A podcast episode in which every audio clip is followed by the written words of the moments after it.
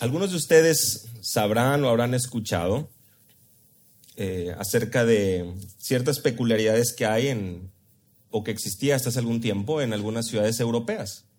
Entre ellas estaba el hecho de que eh, los límites o los bordes de la ciudad estaban establecidos por, por muros, murallas, se elevaban este, eh, así en alto buscando precisamente delimitar. Muchas de estas todavía existen, otras ya no están. Pero eh, muy pegados a estos muros había, hay, calles. Lo interesante es que al ser tan largos, hacer pasajes tan largos, pues uno realmente no se da cuenta dónde es que va a desembocar la calle, dónde es que va a llegar a topar, dónde es que va a llegar a, parar. Y, es muy interesante porque se menciona la historia de este, de este joven, de este hombre que, que llega y al verse encontrado, al, verse con, con, esta situación en la que encuentra ambas calles, él quiere llegar a esta dirección, pero está muy cerca del límite llega con un hombre que se encuentra muy cercano ahí y le hace la pregunta, ¿será que esta calle me va a llevar hacia la dirección a la que me dirijo? El hombre le dice, no, no nada más es la calle que te va a llevar ahí, es la única calle que te puede llevar a tu destino. Porque si tomas esta otra, vas a llegar precisamente a donde no, se alcanza a terminar, pero a, ver el final, pero va, va, a llegar a topar en este muro, que es precisamente el que divide la ciudad. El joven era recordado, no, no es que tengas opciones realmente si quieres llegar a tu destino, ese es la, el, único camino. Su pregunta retumba a lo mejor en el corazón de tantos en la sociedad hoy. ¿Es este el camino? ¿Es esta la meta de la vida? Nosotros como creyentes traemos a la luz de la escritura y le presentamos y les decimos, es el único camino. Jesús es el único camino, la única verdad y la única vida. Hoy en Lucas capítulo 2, versículos 1 al 20, vamos a, a estudiar un pasaje que es sumamente conocido. Y es aquí donde Lucas nos describe el camino que todo hombre debe recorrer para encontrar la salvación. Es el camino que todo hombre debe recorrer para poder encontrar la salvación para su alma. Lucas capítulo 2, versículos 1 al 20. Pero en este camino, hermanos, hay dos paradas muy importantes. Y es por eso que hoy estudiaremos dos escenas que marcan el camino de salvación para toda persona. Dos escenas que marcan el camino de salvación para todas las personas. La primera de ellas la titulé de El palacio al pesebre, del versículo 1 al versículo 7. Vamos a ver del palacio al pesebre, esta primera escena. Y a partir del versículo 8 hasta el versículo 20 vamos a ver otra escena que la titulé Del cielo al corazón. Del palacio al pesebre, versículos 1 al 7, y del cielo al corazón, versículos 8 al 20.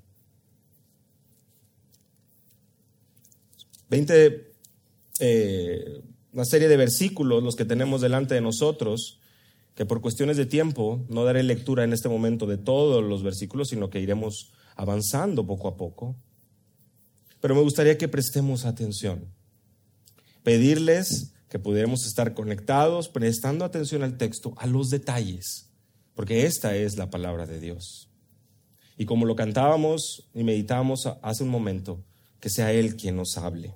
Prestemos atención a esta primera escena, a este primer encabezado del palacio al pesebre.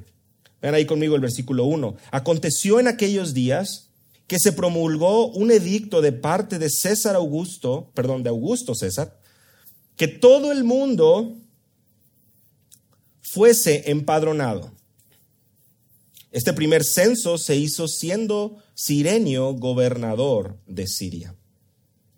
Este Augusto César, dice Reina Valera, César Augusto, dice la Biblia de las Américas, es mencionado en un inicio y también se nos menciona este otro personaje, Sirenio, en el versículo 2. Y recordemos aquí que Lucas está conectando estas narrativas. Hemos llegado a una sección donde, por una parte, vemos el nacimiento de Juan el Bautista, el anuncio del nacimiento de Jesús y un poco más atrás, el anuncio del nacimiento de Juan el Bautista. Ahora, veamos ahí el versículo 1, cómo comienza diciendo, aconteció en aquellos días. ¿Los días de qué? Bueno, el versículo 1, perdón, el capítulo 1, versículo 5 se nos menciona en los días de Herodes, rey de Judea. Es decir, si recordamos bien, Lucas, quien se ha manifestado desde el inicio como un hombre que ha investigado con diligencia y ha presentado todos estos hechos para que nosotros, bueno, Teófilo, su audiencia original, y nosotros hoy podamos tener detalle a detalle de lo que sucedió con respecto a la verdad precisa de lo que ha sido enseñado, Teófilo, que nosotros sabemos hoy es el Evangelio de nuestro Señor Jesucristo, no hay lugar a dudas de que en esta labor titánica de presentarnos detalles históricos, Lucas busca poner ese énfasis, porque se nos mencionó desde el capítulo 1 que eran los días de Herodes quien estaba como rey de Judea, y ahora en el capítulo 2, en el versículo 1, se nos mencionan otros dos personajes, César Augusto y también Sirenio como gobernador de Siria. Es interesante que la sección no comienza con un érase una vez. Los cuentos de hadas, las historias de fantasía, las que les gustan los pequeños, comienzan generalmente con un érase una vez. Aquí no, porque no estamos hablando de ese tipo de literatura, sino de algo histórico. A diferencia de los cuentos de fantasía donde hay ficción, Aquí estamos delante de un evento histórico sin precedentes. Augusto César, ¿quién era este hombre y qué es lo que significa? Gallo Octavio, posteriormente también conocido como Octaviano, era sobrino nieto de Julio César, personaje histórico, figura muy poderosa. Y después de su muerte, de la muerte de Julio César, es que este Augusto César, que así se le denomina más adelante, sube al poder junto, a otros dos, otros dos personajes, Marco Antonio y Lépido. Y es precisamente en el 27 antes de Cristo que este es reconocido como Augusto César, que significa emperador honrado, emperador eh, muy reconocido. Él muere en el año 14 después de Cristo y tiene a su sucesor, Tiberio, quien gobernó Roma durante el ministerio de Jesús. Este hombre, Augusto César, se le, se le, conoce o se le recuerda como un hombre con un carácter pacífico, un buen liderazgo. Y, y Lucas lo presenta aquí, en la narrativa del nacimiento de Jesús. Y es que hay algo sumamente importante. Porque en, medio de todos estos personajes y figuras prominentes que hemos visto en el capítulo 1 y capítulo 2, Herodes, Augusto César y Sirenio, tenemos una historia mucho más grande y a un rey más poderoso. Es este hombre, y durante el reinado de este hombre, que se promulga un edicto de que todo el mundo fuese empadronado. Lo interesante es que Lucas, al hacer este énfasis y al presentarnos esta realidad, realmente nos ayuda a que nosotros podamos irnos un poquito más para atrás en la toma, en la escena, y darnos cuenta que aquel rey verdadero había sido anunciado para nacer en Belén. Y es gracias o como resultado que este edicto viene a tomar lugar. Prestemos atención. Este hombre, por más poderoso, porque lo era, el hombre más poderoso del imperio romano, trabajando bajo las indicaciones del Dios Todopoderoso que tenía ya un plan de redención para la humanidad.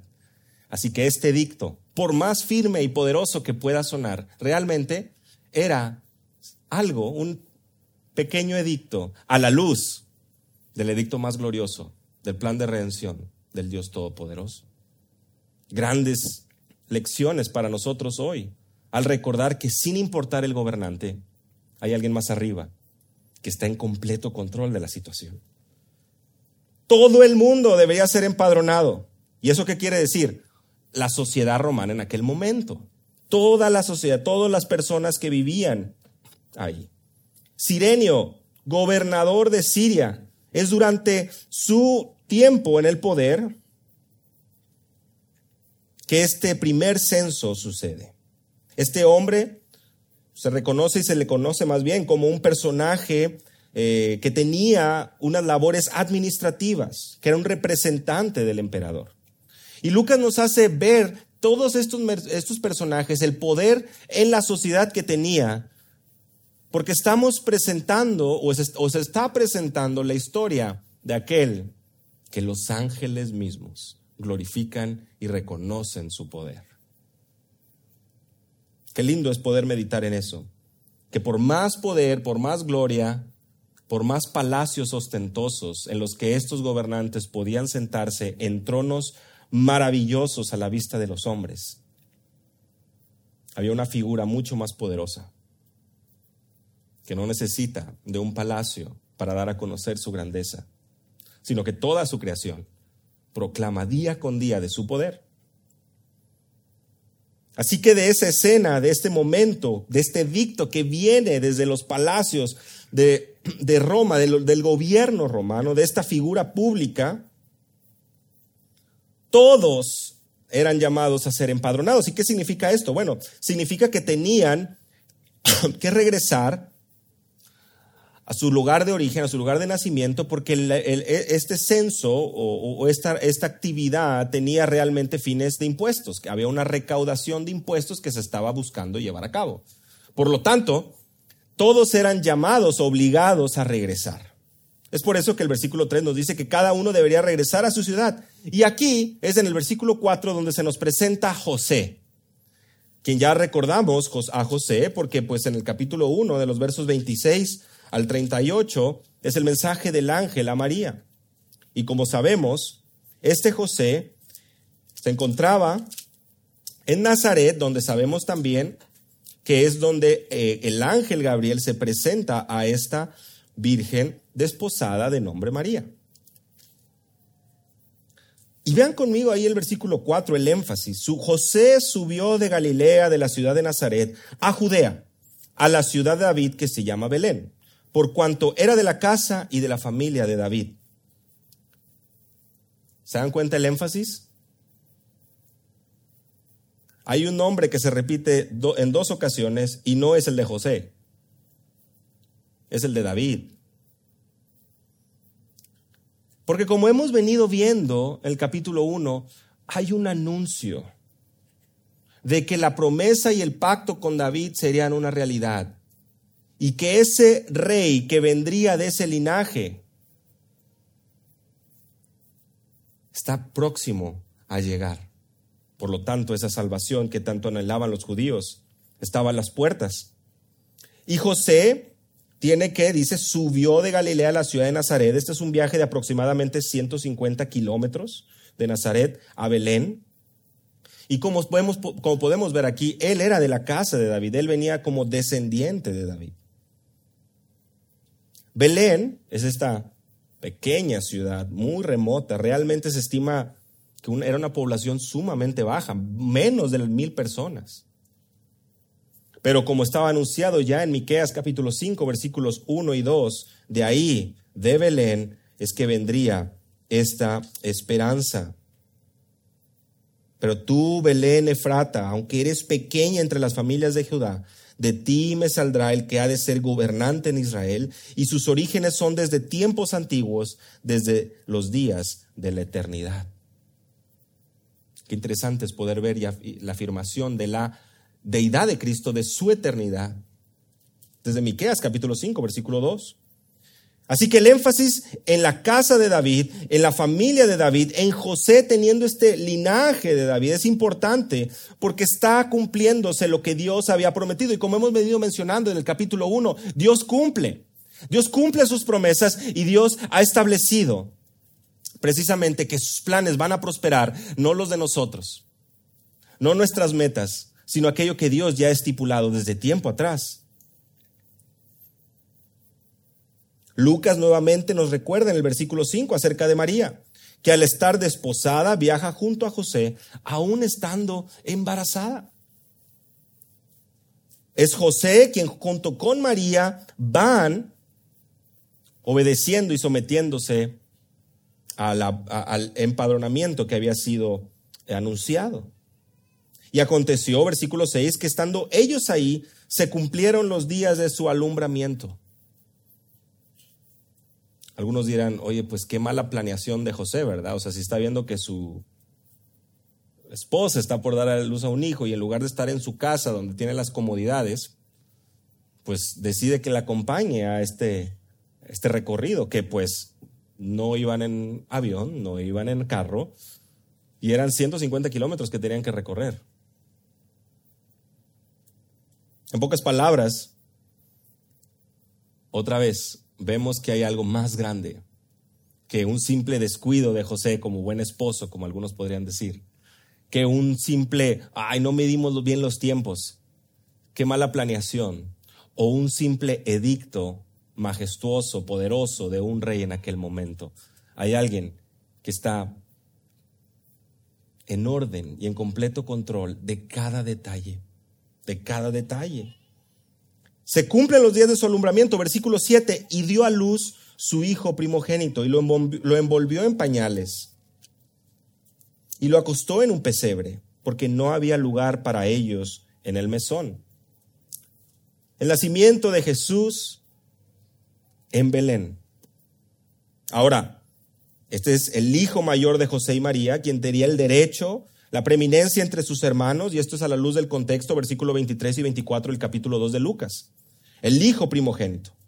Él es envuelto en pañales, costumbre común, una costumbre del tiempo, buscando cuidar al bebé, haciéndolo como a lo mejor tal vez hoy conocemos, ¿verdad? Como taquito, cuando a los, recién nacidos los, los envuelven así, que no se pueden mover.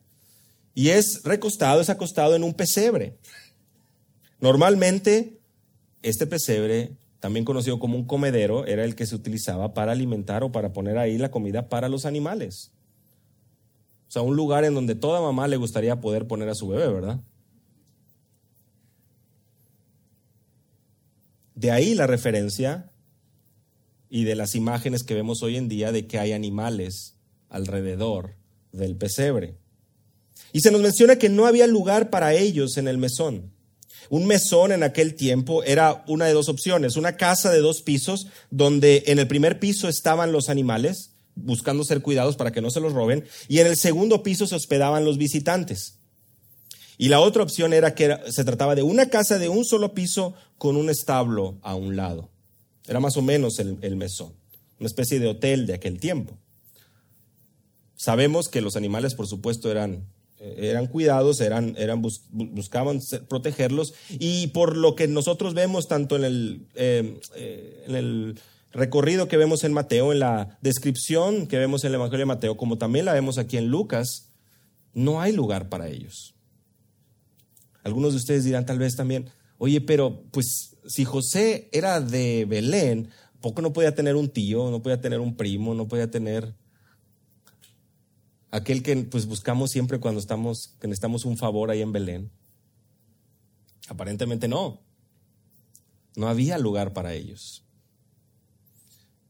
Y es por eso que vemos una descripción en estos siete versículos que de un edicto poderoso, con toda la majestad, majestuosidad del rey, del el emperador romano, se anuncia que todos deben ser empadronados. Y llegamos al versículo 7, a un lugar recóndito en todo el imperio romano, Belén, en un lugar donde estaban los animales, y es ahí donde es recostado en un pesebre Jesús. Mientras los ojos de la sociedad, meditemos esto, mientras los ojos de la sociedad están mirando el palacio y las glorias que hay ahí, que están mirando el poder romano, que están mirando la riqueza, la elegancia, donde Augusto César está en todo poder, está eh, disfrutando de su autoridad, de sus victorias, el verdadero rey nace en completa indiferencia del mundo. No hubo una familia no hubo un hogar que lo aceptara, sino que está en un pesebre alejado de las riquezas, de la elegancia y del poder. Del palacio al pesebre. La narrativa de Lucas nos presenta nuevamente esa gran reversión de la que hemos estado viendo desde el capítulo 1. No es a los poderosos, a los orgullosos, a los soberbios, a los que dicen, mira cómo mi trabajo me ha traído y me ha dado todo este dinero. Mira cómo, mis mira, mira cómo mi disciplina, mira cómo a mí me sale bien, mira cómo yo le voy a echar ganas, mira cómo es así, mira cómo es a través de mi mano, a través de mi esfuerzo, de levantarme temprano, de yo hacer, porque yo puedo salir adelante, porque yo... No. no. Es a ellos, es a los humildes, porque a los soberbios, a los orgullosos, Él humillará. Y lo hemos estado viendo todo el capítulo 1. Con los varones estudiamos Isaías hace algunas semanas. Y veíamos esa búsqueda continua del hombre por buscar arrebatar el lugar del alto y sublime. Pero no hay nadie más que esté en su trono alto y sublime. Solamente aquel que es santo, santo, santo. Del cielo al corazón. Versículo 8, porque había pastores en la misma región y estos velaban y guardaban las vigilias de la noche sobre sus rebaños. ¿Eso qué quiere decir? eran pastores de turno de noche. Algunos han mencionado que los pastores eran despreciados por la sociedad, pero la verdad es que no existe material de esa época que pueda confirmar eso. De hecho, lo que sí sabemos es que personajes bíblicos como Abraham, como Moisés y como David fueron pastores en algún momento de su vida. El Salmo 23 nos habla precisamente de esa confianza de David y al decir Jehová es mi pastor, el Señor es mi pastor. Además, también vemos que en el Nuevo Testamento la palabra pastor se utiliza como referencia a quienes, a los líderes de la iglesia, aquellos que están cuidando a la congregación, la vida de las almas de las personas que se congregan. Por lo tanto, no pensemos que era una labor despreciable a los ojos de la sociedad, era un trabajo pero eso sí, muy alejado de los reflectores del imperio romano, ¿verdad? Y estos estaban cuidándolas en la noche. Y he aquí, versículo 9, se les presentó un ángel del Señor y la gloria del Señor los rodeó de resplandor y tuvieron gran temor un ángel del Señor se presenta y en este caso no es identificado. Capítulo 1 sí es identificado, ¿verdad? Sabemos que se trata de Gabriel, quien, quien, quien trae los anuncios. Le dice a Zacarías, yo soy Gabriel y por supuesto también lo vemos en el anuncio a María. Y es el tercer anuncio que viene de los cielos en tan solo dos capítulos en Lucas. Tan solo es el tercero. Y dice que la gloria del Señor los rodeó de resplandor. Esta es la majestuosa presencia de Dios. Imagínense que se trata de noche y llega y, en, en, una escena pues impresionante, como si se encendieran luminarias, como si se encendieran las luces del estadio, ¿verdad? En plena noche, pero mucho más brillante que todo eso, resplandeciendo en el cielo. La gloria de Dios, el peso de Dios, esta Shekinah que es mencionada en el Antiguo Testamento este resplandor verdadero, porque es la gloria del Señor las que lo rodea. La oscuridad de esa noche fue disipada en un momento delante de los ojos de los pastores al ver tremenda escena celestial. Y por supuesto, ¿qué pasa con los pastores? Se asustaron poquito, tuvieron gran temor, gran temor. Imagínense ustedes realmente en qué estaban platicando los pastores en ese momento, cuál era su preocupación de ellos, en qué estaban meditando en sus corazones, en qué estaban afanados, cuál era la preocupación, no, pues la oveja aquella que no hace caso, ¿qué voy a llevar a mi casa? Estamos teniendo este problema. ¿En qué estaban preocupados los pastores? En las mismas cosas que nosotros estamos preocupados hoy. A lo mejor ya, ¿qué vamos a comer? ¿Cómo va a estar el pastel que nos van a regalar? ¿Irá a estar bueno? Porque traigo muchas ganas, traigo mucho antojo de dulce. Todas estas cosas secundarias. Yo lo que necesito de Dios es esto. Yo lo que necesito es esto. Yo necesito estas respuestas. Los pastores están en su mundo, preocupados en sus cosas. Y hay algo más importante que tiene que ser presentado a ellos. Y vamos a ver su reacción, porque es muy importante.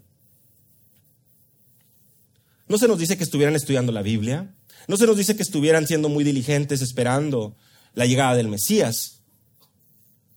Estaban de noche, difícil también poder leer tal vez ahí.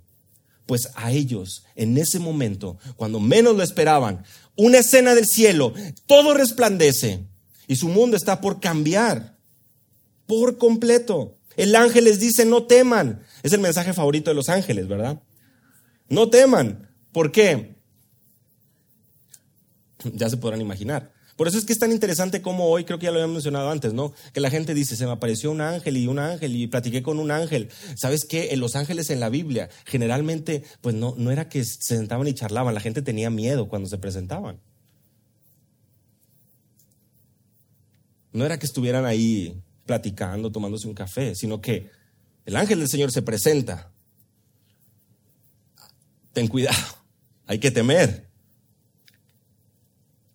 Pero Él les dice, no teman. Aquí, he aquí, os doy nuevas de gran gozo que serán para todo el pueblo. Dios mostrando que al acercarse busca traer esas nuevas de gran gozo y no temor a la vida del hombre.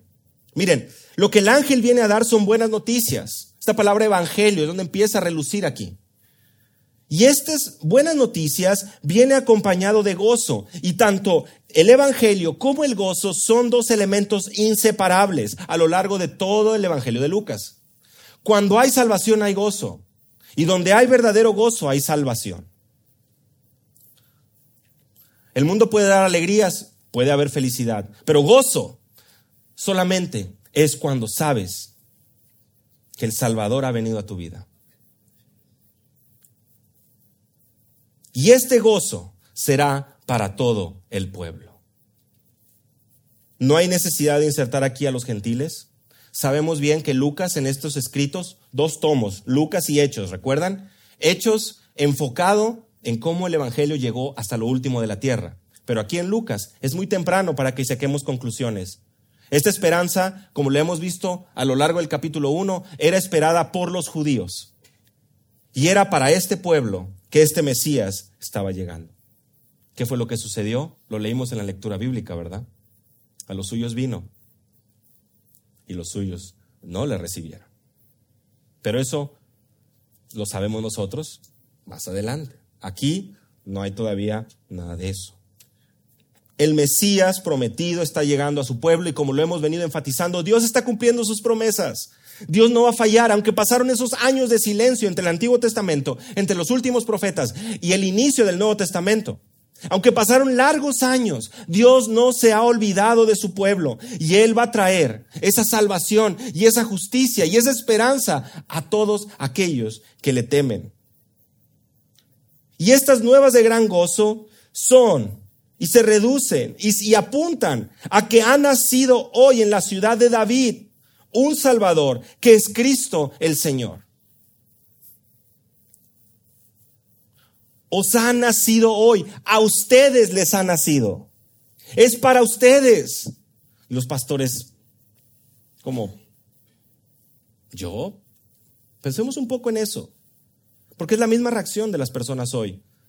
Yo, me nació a mí, un salvador.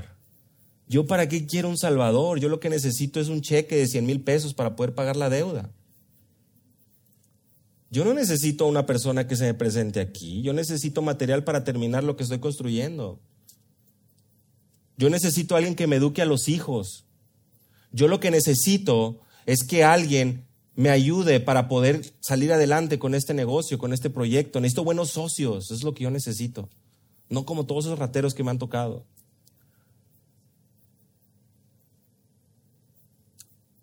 Busquemos entender ese contexto, busquemos entender también la situación de la sociedad hoy y también nuestro propio corazón.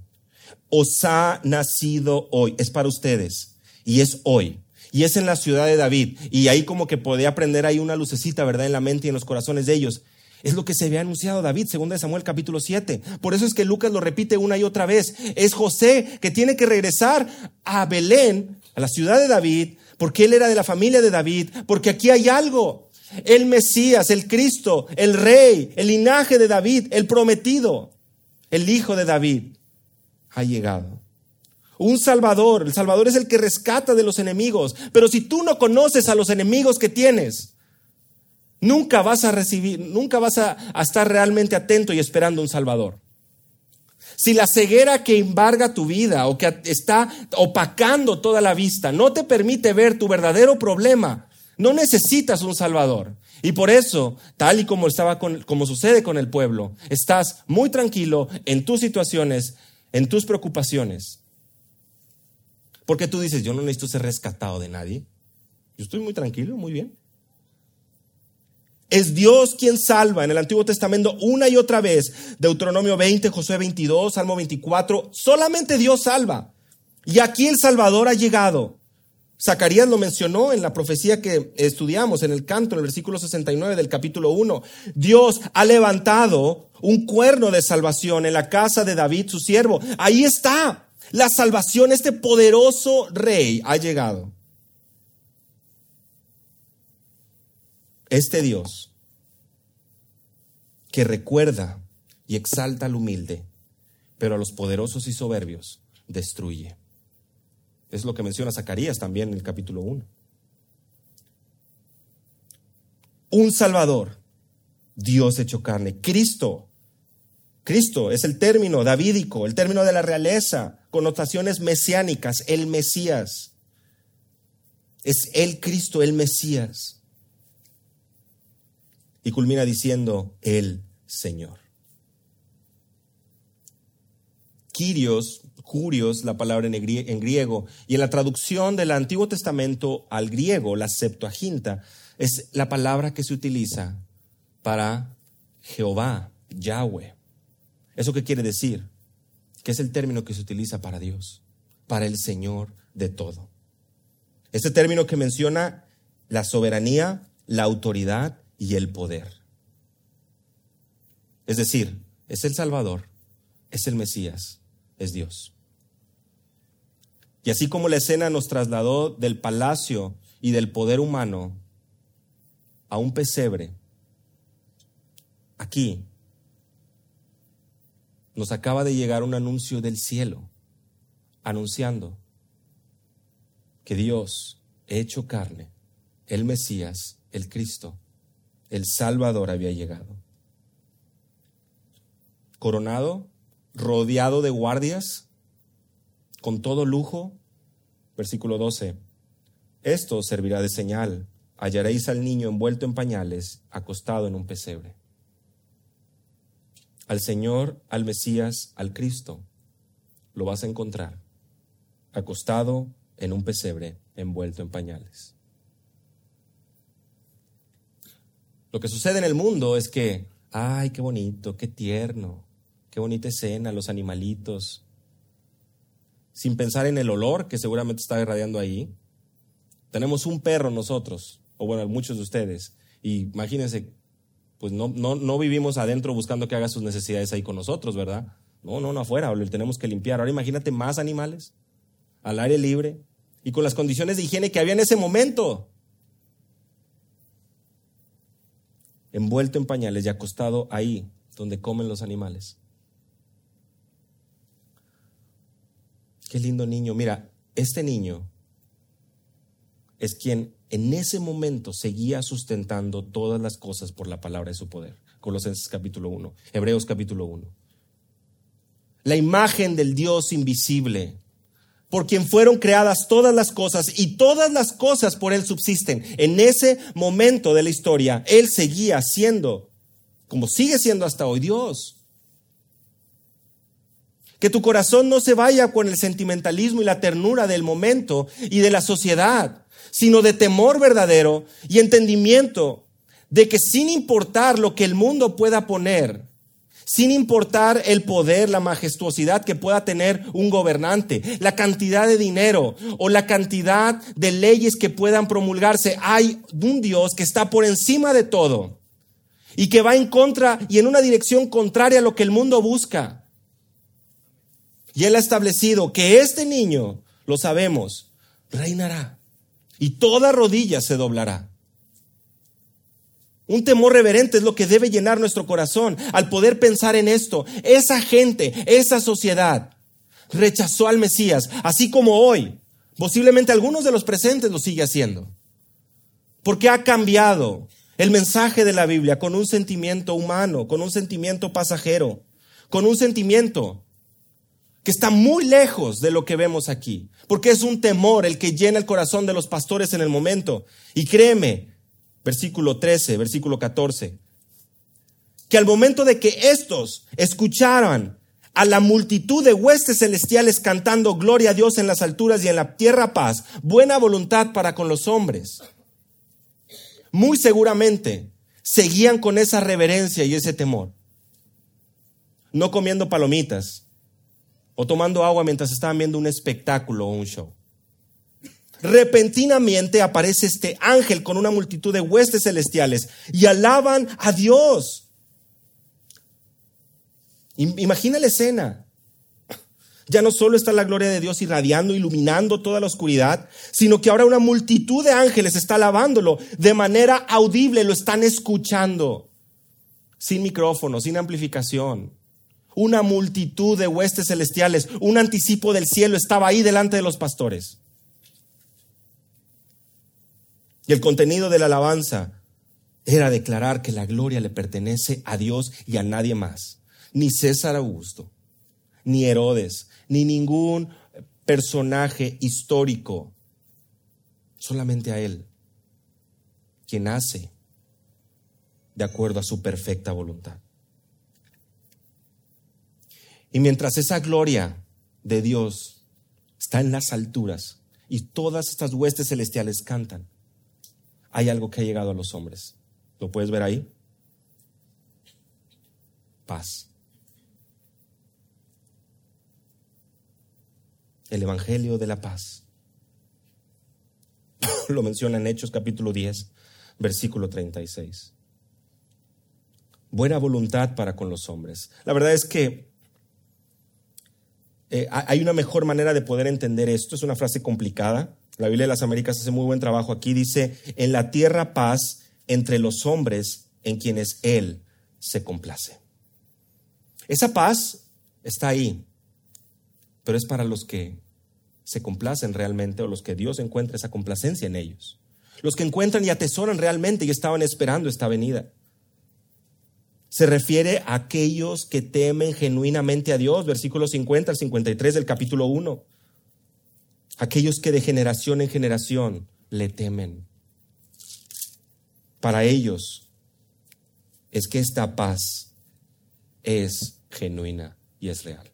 Porque seamos muy sinceros, el orgulloso no necesita la paz, no necesita un salvador, no necesita paz.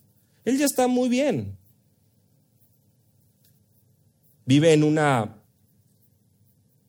en un engaño pensando que su vida la tiene en sus manos, cuando realmente, como Eclesiastés nos lo menciona, es vapor.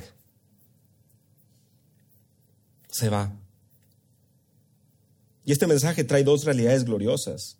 La proclamación de gozo en el cielo, donde se proclama y se alaba a Dios, y nos da un adelanto de lo que habrá en el cielo.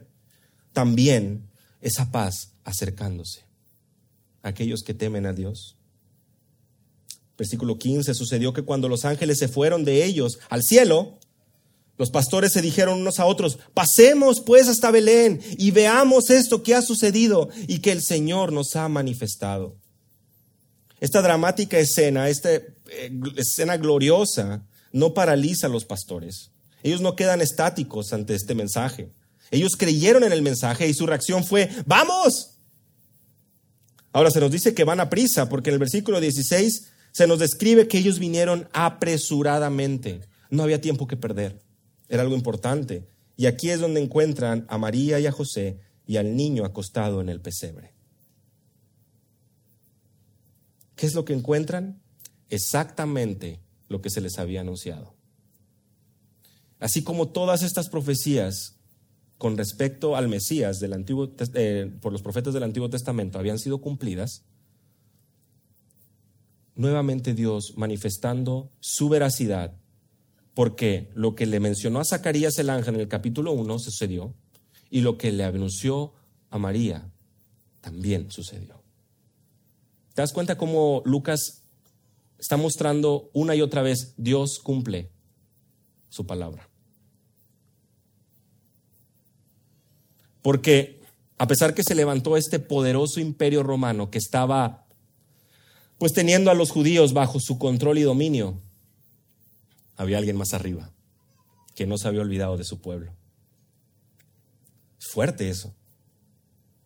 Los judíos no lo veían, al contrario, era una figura de poder el imperio romano y tantos emperadores y tantos hombres victoriosos y poderosos.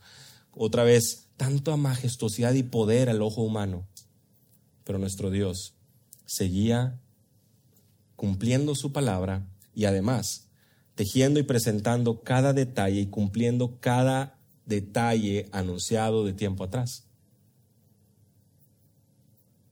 El anuncio celestial verás de parte de Dios. Versículo 17. Y al verlo, dieron a conocer lo que se les había dicho acerca del niño. Y todos los que oyeron se maravillaron de lo que los pastores decían. Los pastores se convirtieron en evangelistas. Los pastores dan a conocer lo que escucharon de parte de los ángeles. No es cualquier niño que dice él, es Cristo, el Salvador, el Señor. No era una casualidad. Y no sucedió porque a Augusto César se le ocurrió en ese momento que mandar empadronar a todos. Es en pleno cumplimiento de lo que Dios había prometido. Versículo 19. Pero María, María guardaba todas estas cosas meditándolas en su corazón. Este mensaje poderoso que fue anunciado en el cielo a gran voz, multitud de huestes proclamando, anunciando al Mesías, llegando al corazón. Donde esta mujer, María, continuaba atesorando y guardando. No en incredulidad, no lo sabemos, no es lo que se nos dice, sino que meditando, meditando lo que estaba sucediendo.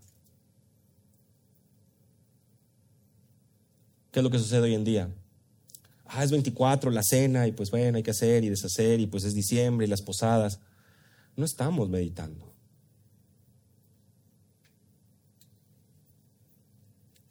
Y es precisamente esa la, la realidad del, del, del, mundo. Vean a los pastores, versículo 20.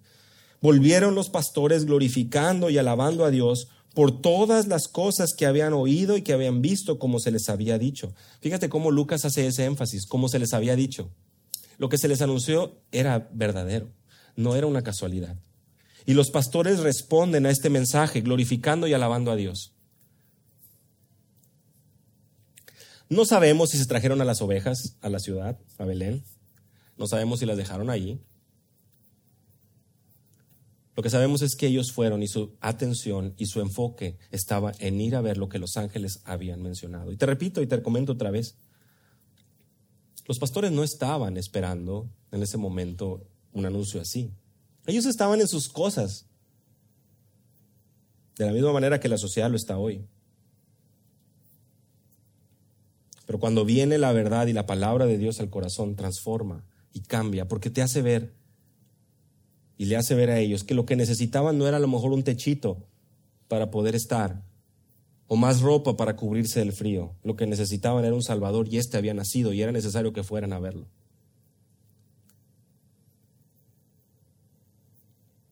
Los pastores no volvieron de la misma manera.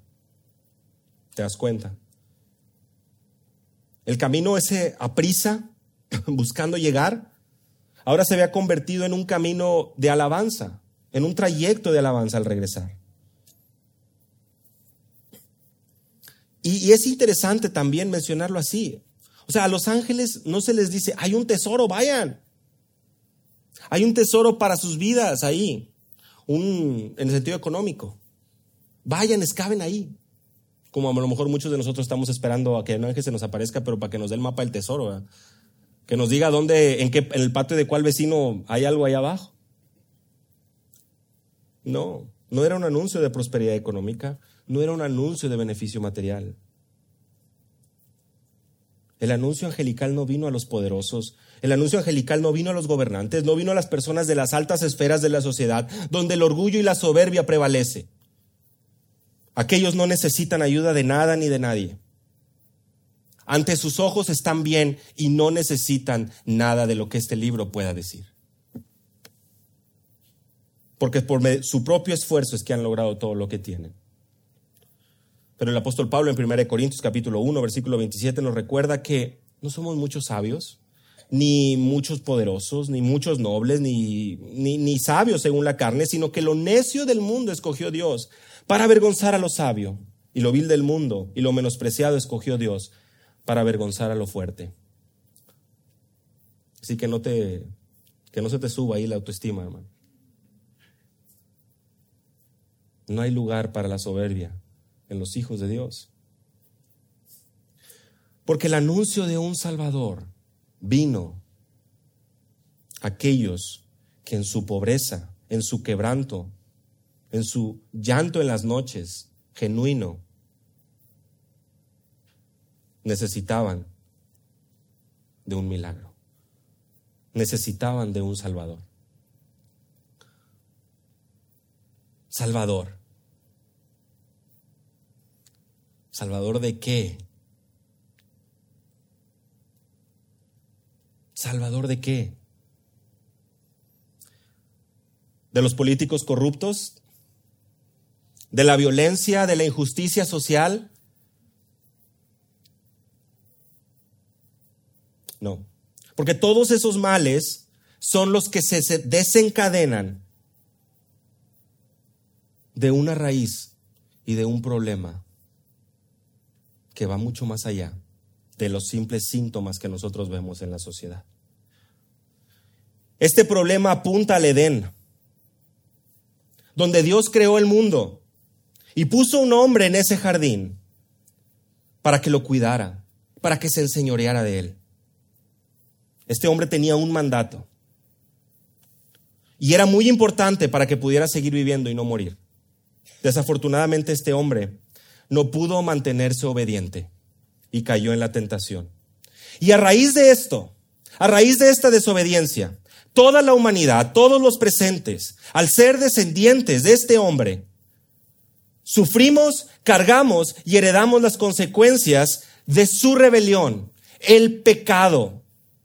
Romanos capítulo 5. Y hoy lo que tú ves a tu alrededor es el resultado del pecado en los corazones de toda la humanidad. Así que quieres justicia, anhelas justicia, piénsalo muy bien.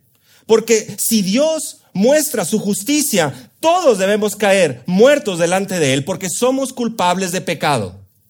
Y lo que merecemos es la muerte y el castigo eterno. Pero Dios, pero Dios, pero Dios que es rico en misericordia. Y por su gran amor con que nos amó, aun estando todos nosotros muertos en nuestros delitos y pecados, nos dio vida juntamente con Cristo, quien nació y vivió esa vida perfecta que ninguno de nosotros podía vivir. Y quien en esta escena gloriosa vino a traer la verdadera esperanza a la humanidad, lo que tú necesitas. Porque si bien es cierto que todos nosotros nos descarriamos como ovejas y cada uno tomó su camino, Jehová, Dios del universo, cargó en él el pecado de todos nosotros. Y como lo vimos en un inicio, no hay camino, no hay atajos, hay un solo camino, le decía este hombre al joven en la ilustración del inicio. Hay un solo camino. Y tu única esperanza es que lejos de venir de un palacio, el rey nació en un pesebre. Y esa alabanza que hoy se entona por todos los cielos, dando gloria a Dios, es la que debe armonizar con la alabanza que brota de tu corazón, de un corazón arrepentido, de un corazón que ha encontrado a su Salvador, al Mesías, a Cristo el Señor. Y a este Cristo es al Cristo que predicamos, Y que Dios nos conceda el mantenernos fieles para que cada día de la existencia de nuestras vidas en esta tierra podamos seguir proclamando al Cristo crucificado, nuestro Salvador, nuestro Señor. Que permanezcamos fieles a este llamado, hermanos. Y los años y los días y los meses que han de venir, que estén apuntando genuinamente a la alabanza y a la gloria de nuestro Dios, de nuestro Señor Jesucristo, desde corazones sinceros, de una congregación que le ama, de un pueblo que le adora, que aprecia su palabra y atesora esta venida tan gloriosa como la única esperanza para el mundo. Señor, te damos muchas gracias.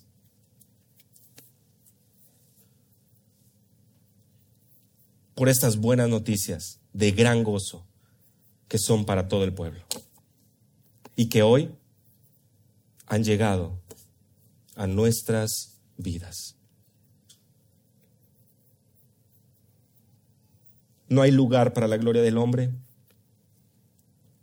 No hay lugar para las excusas del hombre.